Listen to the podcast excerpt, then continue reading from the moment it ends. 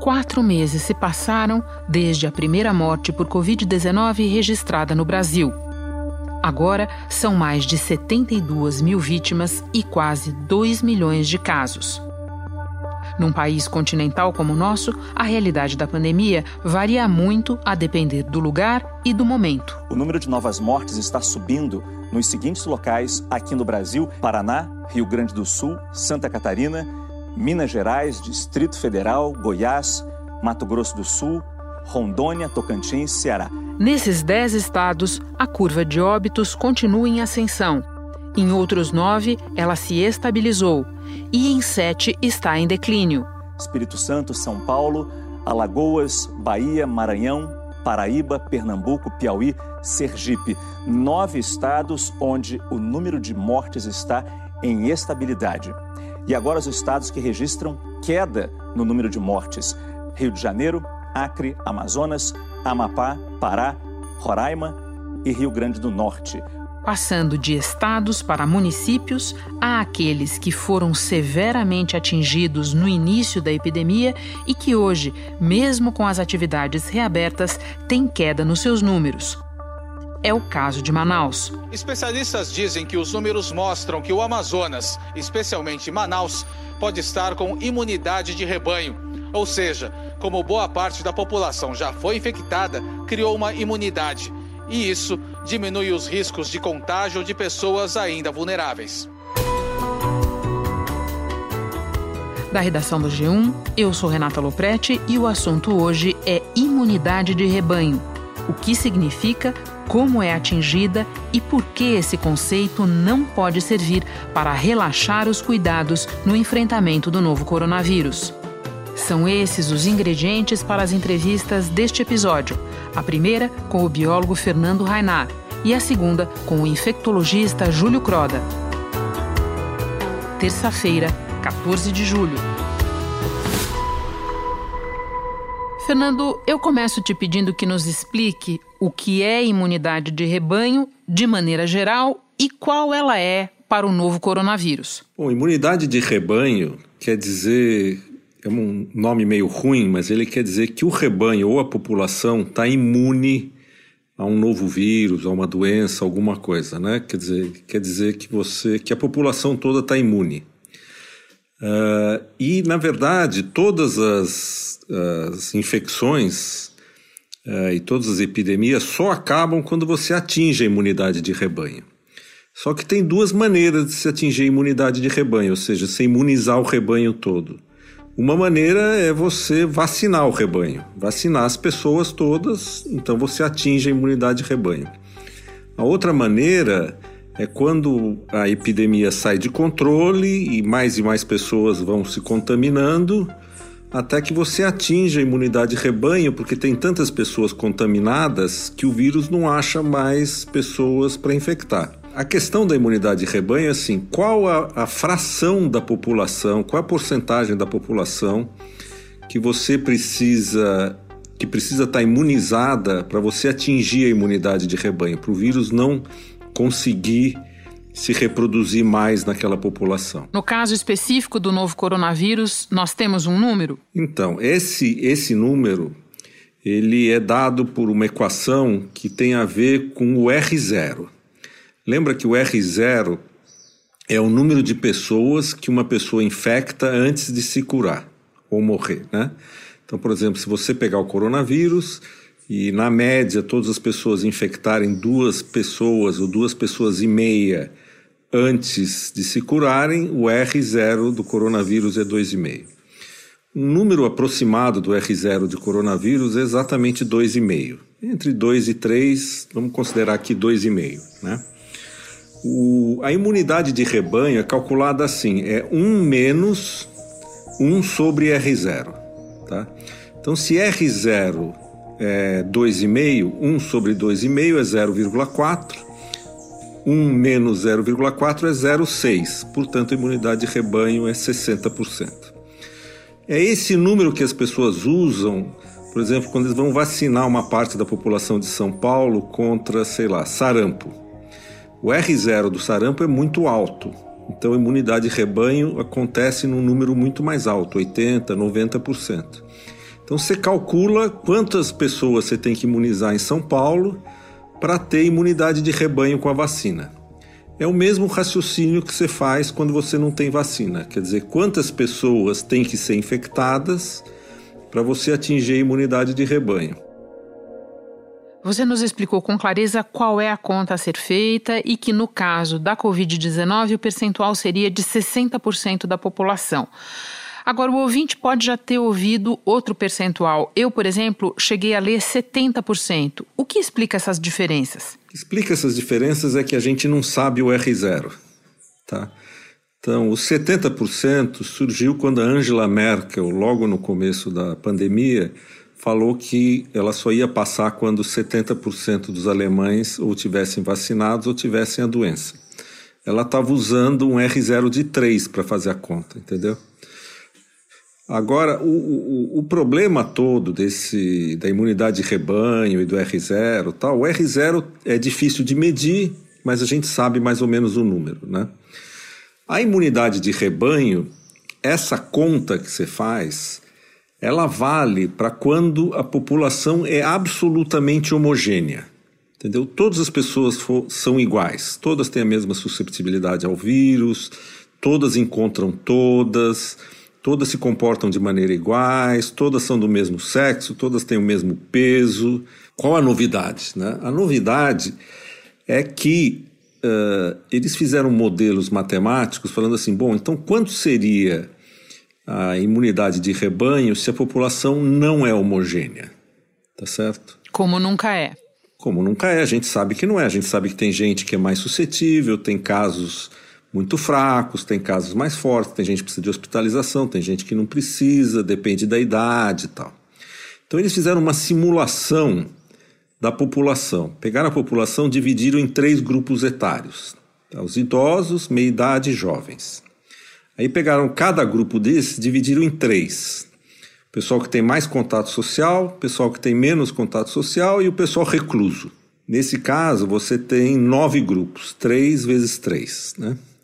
E aí eles simula simularam uh, as equações para ver quanto seria a imunidade de rebanho nesse modelo. E o que isso revelou? Então, isso revelou que você pode ter uma imunidade de rebanho por volta de 40%.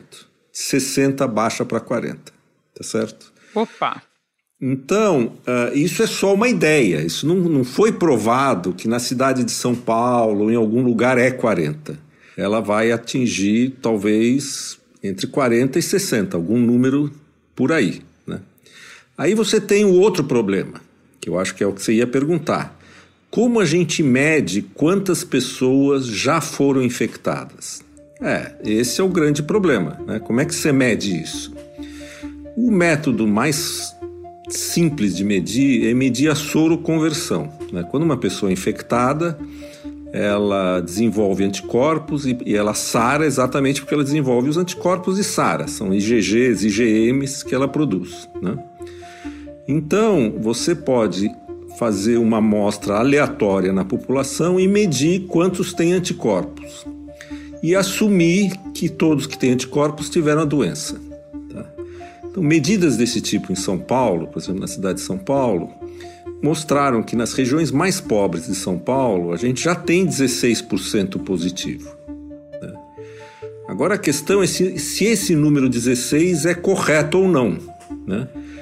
Ele provavelmente ele está subestimando a verdade, né? porque pode ter pessoas que tiveram a doença e não desenvolvem anticorpos, têm só imunidade celular, pode ser que essas pessoas existam. Pode ser que existam pessoas resistentes, a gente não sabe também. E pode ter pessoas que depois de um certo tempo perdem os anticorpos, que é outra coisa que descobriram. É outra questão, exatamente. Agora, Fernando, se esse modelo estiver correto, é, e considerando que as medições da parcela da população com anticorpo estejam ali, vamos dizer, pelo menos perto da realidade, a cidade de São Paulo estaria se aproximando dessa imunidade você escreveu a esse respeito. A partir disso, eu tenho duas perguntas para você. A primeira é a que custo, Fernando? Porque só na cidade de São Paulo, vamos lembrar, já morreram mais de 8 mil pessoas e de maneira pouco homogênea. Os paulistanos mais pobres da periferia estão morrendo bem mais do que na região central. Então a minha pergunta é: a que custo a cidade de São Paulo teria atingido essa imunidade? A média, na medida que nós fizemos em São Paulo, deu 11% em São Paulo, 16 nos bairros ricos, um mês, nos bairros pobres e 6 nos bairros ricos, né? A pesquisa também concluiu que os distritos onde a renda familiar é mais baixa têm quase três vezes mais mortes pela Covid-19 do que aqueles que concentram salários maiores. No Jardim São Luís, onde a renda média é de 983 reais, foram registradas 256 mortes. No outro extremo está Alto de Pinheiros, com uma renda média de mais de 9 mil reais e 48 mortes. Uh, vamos supor que seja 20 agora, porque já faz um mês que a gente mediu. E vamos supor que tenha que chegar a 40, para você ter mesmo, uh, você chegar no platô da imunidade, né? Uh, o, o, a gente chegou a, sei lá, 16, 20, a, a, custou 8 mil mortes, tá certo? Para chegar a 40, talvez custe mais 8 mil mortes, né? Então, a imunidade de rebanho uh, uh, obtida não por vacina, mas por deixar as pessoas se contaminarem, uh, é horrível, entendeu? Nunca é a solução que nenhum governo responsável gostaria de tomar. O secretário da equipe do ministro interino, Eduardo Pazuello, condenou a estratégia da chamada imunidade de rebanho, que é deixar as pessoas expostas ao vírus. É uma estratégia que o presidente Bolsonaro vem defendendo. Essa estratégia chegou a ser defendida no Reino Unido, mas foi abandonada quando as mortes dispararam. O que eu tenho dito por aí é que, infelizmente, no Brasil, existe a possibilidade de a gente chegar à imunidade de rebanho por incompetência. Então, o que, que acontece nos países desenvolvidos? Eles fizeram um lockdown violento de duas, três semanas, derrubaram os casos lá para baixo, tá certo? Muito antes de chegar na imunidade de rebanho. Estão mantendo os casos lá embaixo através de busca de contatos, botando as pessoas em, isola em isolamento, medindo PCR em todo mundo, etc. E vão segurar desse jeito, tá?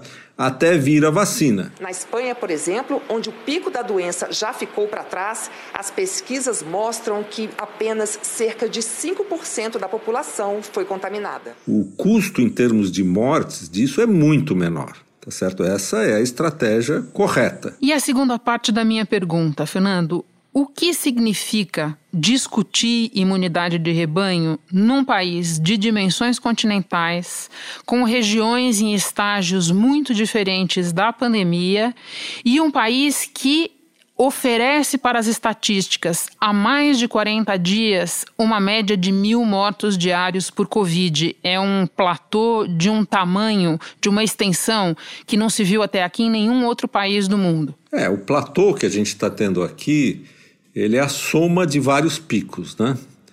Então, um exemplo interessante é Manaus, que foi uma das primeiras cidades que teve um pico.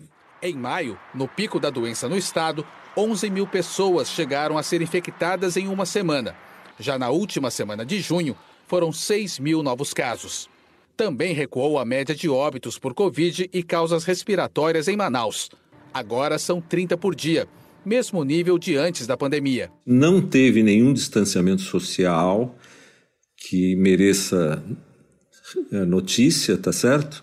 Foi horrível, todo mundo enterrado em cova comum. Em vala comum, de cinco em cinco corpos, um ao lado do outro. Despedidas rápidas e dolorosas em funerais coletivos. Assim tem sido a rotina nos cemitérios públicos de Manaus. Mas a média de enterros triplicou desde o início da pandemia. Tem gente que não consegue nem enterrar os mortos. Não está enterrando mais um do lado do outro. Agora eles trouxeram esses compensados aqui, que é para empilhar os caixão um em cima do outro para enterrar. E caiu, entendeu? Caiu, está caindo. Se olhar as estatísticas de Manaus, está caindo. Aí você pega, São Paulo começou depois de Manaus, subiu muito e agora está caindo. Rio Grande do Sul começou depois e está subindo. Então, a imunidade de rebanho por incompetência, vamos chamar ela assim, ela ocorre em diferentes momentos, em diferentes locais, depende de onde o vírus chega. Né? A soma de todos esses locais é que cria esse platô no Brasil. Quer dizer, Manaus está morrendo menos, São Paulo está morrendo menos, mas no interior de São Paulo está morrendo mais. Quando você soma todas essas curvas, você tem a curva do Brasil. Não é porque a gente acha que vai atingir imunidade rebanho ou porque alguém disse que ela é 40% que fala, bom, então tá bem, estamos chegando lá, podemos tirar a máscara, vamos para a festa, entendeu? Porque pode não ser 40, pode ser 55, né? Ah, então não é motivo nem para é, não é nem motivo para felicidade, nem motivo para baixar a guarda. É uma constatação pelos cientistas que essa possibilidade existe e que talvez ela seja uma explicação para o que aconteceu em Manaus e talvez uma explicação para o que está acontecendo em São Paulo e Rio de Janeiro. Talvez. Fernando, eu agora vou conversar com o Júlio Croda, mas antes me despeço de você. Muito obrigada por todos os esclarecimentos. Bom trabalho aí. Tá legal, obrigado. Tchau. Júlio, há pouco o Fernando Rainar nos falava de Manaus. Vários especialistas estão olhando para a dinâmica da epidemia na capital do Amazonas e concluindo que ali poderia ter se chegado a uma imunidade de rebanho ou de massa ou comunitária.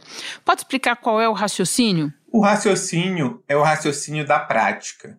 Manaus foi a cidade que teve maior excesso de óbitos, mais de 400%, e também uma das maiores, é, vamos dizer, número de óbitos por 100 mil habitantes ou milhão de habitantes. Chegou a 12, 14. Então, nenhuma cidade no Brasil teve esses indicadores é, comparativamente. A Fortaleza, a Recife, a Belém. Então, por isso que Manaus e Amazonas é um estado que pode nos informar muito a respeito da história natural da doença. O Amazonas já foi considerado pelo Ministério da Saúde como um dos estados com situação mais crítica em relação à Covid-19. O sistema de saúde colapsou e foram necessários enterros coletivos para dar conta da grande. Foi uma das primeiras capitais onde teve é, um número importante de casos, um número importante de óbitos, um número de pessoas morrendo sem assistência médica portanto, uma circulação importante do vírus. E a partir do dia 1 de junho, houve a flexibilização é, do distanciamento em Manaus. E o que a gente observa na curva em relação ao número de casos, a gente tem uma média móvel diminuindo progressivamente tanto em relação ao número de casos como ao número de óbitos. Entendo. Sendo que o distanciamento, Júlio, só para acrescentar, nem chegou a ser feito de maneira correta lá. Ele foi desrespeitado desde o dia número um. Que eu me lembro bem disso, Júlio. Até porque aqui no assunto nós falamos várias vezes de Manaus e do Amazonas e relatamos o drama vivido pela população. Né? UTIs lotadas, gente que eh, ficou nas ambulâncias e eventualmente morreu nas ambulâncias do SAMU porque não conseguiu nem dar entrada no hospital, as imagens das valas comuns, ou seja, a cidade poderia eventualmente ter atingido essa imunidade a um custo humano altíssimo e desnecessário, certo? Perfeitamente. Assim, a gente viu muitas pessoas morrendo. É, no, no dia pior, 121 óbitos por dia. Esses óbitos poderiam ser evitados comparativamente com outros estados, como, por exemplo, São Paulo, em termos de óbito por síndrome respiratória aguda grave, independe de teste. É, o que a gente pode dizer que é seis vezes mais óbitos por 100 mil habitantes de síndrome respiratória aguda grave do que São Paulo teve é, no seu pior momento. Então, é muito triste o que a gente viu em diversas cidades do Brasil, né? Não só Manaus, mas como Belém, Recife teve um momento com, bastante complicado, Natal também já teve um momento complicado. Hoje em dia a gente vê essas cenas em Cuiabá. O estudo da Fiocruz mostra que o número de mortes em decorrência da doença da Covid-19 dobrou em nove dias em todo o estado do Mato Grosso. Esse foi o menor tempo em todo o Brasil. Onde falta leitos de terapia intensiva, os pacientes sendo transferidos para outros estados. Agora, Júlio, há quem diga que, uma vez atingida a imunidade de rebanho, uma segunda onda estaria praticamente descartada. Isso é verdade? Isso não é verdade. A gente desconhece pouco a respeito da imunidade em relação ao Covid.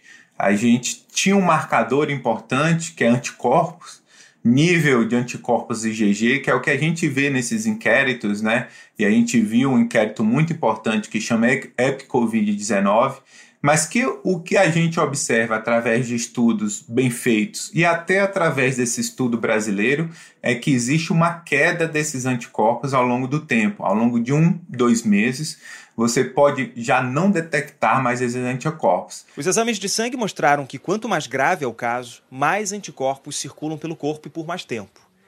O auge da produção é na terceira semana depois da infecção. A partir daí, os anticorpos vão minguando. Três meses mais tarde, só 17% dos pacientes continuaram com uma resposta imunológica potente.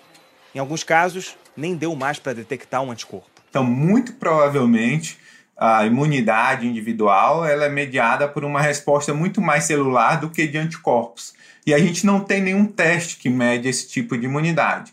Então é muito difícil a gente afirmar até que ponto, uh, em termos populacionais, uh, nós teremos o efeito dessa imunidade de rebanho ou imunidade comunitária. Eu ainda vou falar da questão individual, mas antes eu queria aproveitar que falamos em onda para desfazer algumas confusões, Júlio, porque muitas vezes as pessoas falam em segunda onda e não é exatamente isso que está acontecendo, concorda? Concordo plenamente. A gente, para esses estados onde já teve uma circulação importante do vírus, nós não vemos sinal nenhum de segunda onda. Isso a gente pode falar para o Amazonas, para o Pará e para Pernambuco também. Aproveito para te pedir que nos explique o que significa exatamente segunda onda. Porque às vezes a gente vê que a primeira nem acabou e as pessoas já estão discutindo se aqueles casos dizem respeito a uma segunda onda. Pode explicar a diferença? A diferença básica é a gente pode visualizar através da média móvel, né? Identificar uma tendência progressiva pelo menos por dois, três períodos, ou seja, 30 a 45 dias, de aumento do número de casos e aumento do número de óbitos. Por isso que é tão importante utilizar a média móvel. Então, para saber se os números da doença estão em alta, em queda ou estáveis, é feita a comparação entre a média móvel de hoje e a média móvel de 14 dias, que é o período aí em que a pessoa pode ter pego a doença e depois apresentado sintomas. Então, se você permanece por dois períodos de 14 dias, pelo menos com uma tendência de aumento, você pode é, afirmar que possa estar tá existindo uma segunda onda. Essa segunda onda não necessariamente vai ser maior que a primeira onda. Então depende dessas variáveis que a gente está discutindo aqui, né? Imunidade comunitária, imunidade de rebanho. É, e, e, e as medidas preventivas que são essenciais, né? Quanto mais pessoas utilizarem máscara, utilizar protetores faciais e manter o distanciamento, menos vai ser necessário imunidade de rebanho. Era essa a minha pergunta seguinte para você, porque o que fica claro da tua explicação é que mesmo com um percentual alto de pessoas infectadas, não significa que a doença tenha desaparecido. Então você começou a enumerar é, algumas providências, alguns cuidados. O que é importante não relaxar mesmo numa situação assim? Quando a gente fala que a imunidade de rebanho tem um impacto importante, a gente está vendo isso nos indicadores do Estado, significa que muito provavelmente nós não iremos ver aquelas cenas lamentáveis de falta de leito de terapia intensiva. Mas isso não significa que muitas pessoas não necessitarão desses leitos e muitas pessoas infelizmente, é, morrerão por conta do Covid-19. A gente sabe que muitas pessoas do grupo de risco e pessoas idosas permaneceram, realizaram seu é, distanciamento social, elas é, têm pouca imunidade nesse momento, e à medida que, a, que acontece a flexibilização, essas pessoas vão terão oportunidade de ter contato com o vírus. E por fim, Júlio, eu quero voltar numa questão que você começou a esboçar há pouco. É importante a gente fazer essa diferenciação. Quando a gente fala em imunidade, nós estamos falando do coletivo, do geral, de uma parcela da população.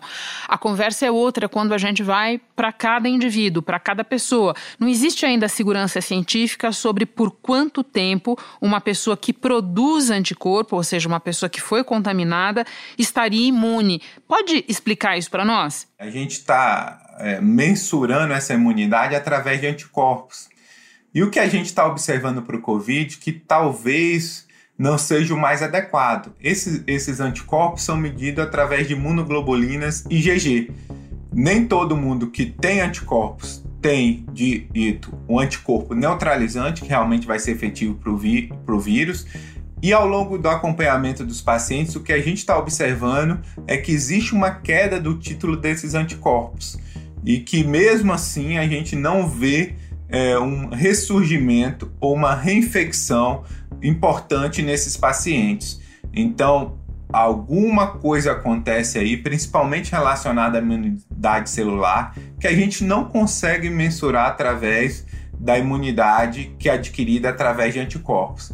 Então, assim, as medidas de prevenção são muito importantes porque a gente ainda não tem um marcador de imunidade individual. A gente ainda não tem o passaporte da imunidade. Os testes que nós realizamos não são específicos para isso. Júlio, muito obrigada por ter voltado ao assunto. É sempre muito produtivo quando você vem. Bom trabalho para você. Bom trabalho para você e uma excelente semana para todos. Um novo estudo do King's College de Londres analisou a imunidade com base em anticorpos de pessoas que já tiveram o vírus.